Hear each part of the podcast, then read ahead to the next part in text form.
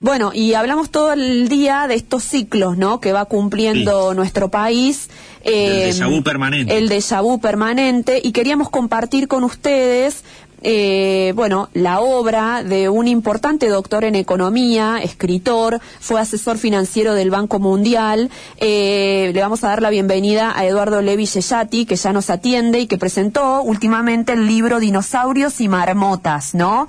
Eh, dice así, si se la mira cada tres meses, Argentina cambia constantemente. La economía y la política son una montaña rusa vertiginosa y líquida. Si se la mira cada diez años, el país es el mismo el dinosaurio del subdesarrollo sigue intacto y muchos otros problemas más. Bueno, Eduardo, bienvenido. Somos Fernanda y Gonzalo. Gracias por atendernos.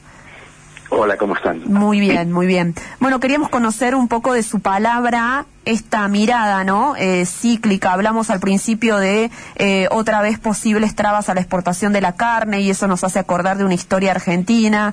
Eh, hablamos recién antes que usted del mercado del gas y de la falta de oferta y la importación de energía. Cuéntenos un poco acerca de su libro y de esto que usted observa en la Argentina, ¿no? Mira, lo interesante del libro es que eh, parte del libro incluye propuestas que yo había escrito en otro libro anterior, se llama Porvenir, del año 2014, cuando me pidió mi editor que para que escribiera algo nuevo sobre Argentina, eh, tuve la sensación de que si tuviera que escribir qué hacer o cuáles son las falencias o los problemas, habría escrito algo no tan distinto a lo que había escrito en el 2014. Entonces, ya la misma forma o la, forma de edición del libro un poco marca esta recurrencia de, problemas. Muchas de las, de las recomendaciones o de, las, de los déficits del país que analiza el libro son déficits viejos, ya eran viejos en el 2014. Eh, algunas de las medidas que vos mencionas ahora, la prohibición de exportaciones para controlar el precio, eh, y, controlar así artificialmente la, inflación es algo que nosotros vimos en, hace, el segundo kirchnerismo, digamos, durante varios años y que redundó en una destrucción de, riqueza. En este caso, en el caso de la carne, destrucción del stock de carne, del stock bovino. Y lo mismo vamos a ver a futuro. Digo, tenemos una suerte de reincidencia de en el uso de fórmulas que nunca fueron exitosas. Eso es lo más paradojal, porque ninguna de estas, no hemos tenido ningún éxito eh, en estos intentos y sin embargo seguimos reincidiendo un poco, me imagino, pensando que no tuvieron éxito porque después viene un gobierno distinto y es algo distinto. Entonces hay como una suerte de, de, política circular que hace que,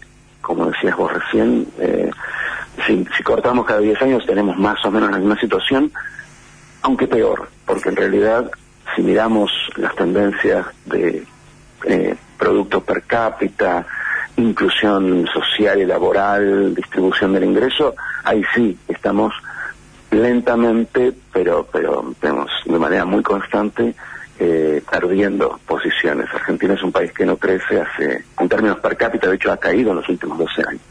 Así que ese es un poco el punto de partida del libro. El libro después analiza cuáles son los, los déficits fundamentales y trata de elaborar algunas propuestas de política dado el contexto argentino, pero el punto de partida es esta circularidad. Eduardo, ¿qué hay de, esta cuestión de la restricción permanente cambiaria, ¿no? En la Argentina que se habla como un ciclo constante de caída, crecimiento, falta de dólares, vuelta de caída y, y demás que cada tanto se recicla. ¿Hay de esto en el trasfondo ese déficit estructural? Sí, desde el punto de vista, nosotros tenemos dos o tres problemas que son más de fondo y de difícil solución y a los cuales podés un poco atribuir la mayoría de las cuestiones más puntuales que vemos en la coyuntura, desde la inflación hasta las crisis de deuda. Uno de esos problemas, si se quiere, es la combinación entre el hecho de que nosotros exportamos poco eh, en términos de nuestro producto, es decir, tenemos pocos dólares de la cuenta corriente, eh, y tenemos una moneda que nos sirve como reserva de valor. Entonces, nos sirve, nadie quiere invertir en pesos, no, no más allá de un mes o dos. Entonces, lo que sucede es que cuando vos creces, necesitas más dólares porque necesitas importar más. Y la escasez de exportaciones te obliga a endeudarte, a tener un déficit de dólares que los palias endeudándote en dólares porque no podés financiarte en pesos porque no hay inversores en pesos. Entonces lo que sucede es que viene un gobierno en un estado, cuando partimos de una situación tranquila, eh, no puede no crecer, políticamente eso es inviable, entonces acelera la economía, generamos un déficit, nos endeudamos, en los 5 o 10 años los deudores empiezan a pedir eh, sus retornos o, o, cambia la situación mundial y deciden irse y tenemos típicamente una crisis de deuda y una crisis cambiaria. Eh, eso está detrás de muchos de los otros problemas que vemos. Cada crisis aumenta la pobreza, aumenta la exclusión, eh, los capitalistas, los inversores fugan el dinero de un país muy volátil, la política se vuelve mucho más volátil porque la crisis genera polarización, uno busca culpables, eh, los políticos en vez de encontrarse en el centro se vuelven, se van hacia los extremos, en fin, muchas de las cosas que leemos en el diario de hoy están de alguna forma asociadas a estos problemas fundamentales, entre ellos la falta de dólares. Mm. Eduardo, eh, casi que la Argentina eh, sufre la maldición de crecer, ¿no? Recordando un poco y parafraseando a Vallejos. Bueno, lo que pasa es que obviamente el crecimiento es la base de la salida. Lo que pasa es que, como te decía recién, para crecer necesitas que alguien te, te construya un puente, si se quiere. O sea, necesitas que te financien durante un tiempo relativamente largo, mm. por lo cual tenés que tener credibilidad, consistencia, ponerte en la posición de un inversor. El inversor que tiene que hundir capital en la Argentina, hoy el nivel de volatilidad es tan alto y de cambio en las políticas que difícilmente lo haga y trate de invertir apalancado, es decir, invertir con deuda, pero no su propio capital. Eh, entonces el crecimiento necesita eso y aparte eh, necesita eh, financiamiento de más largo plazo internacional.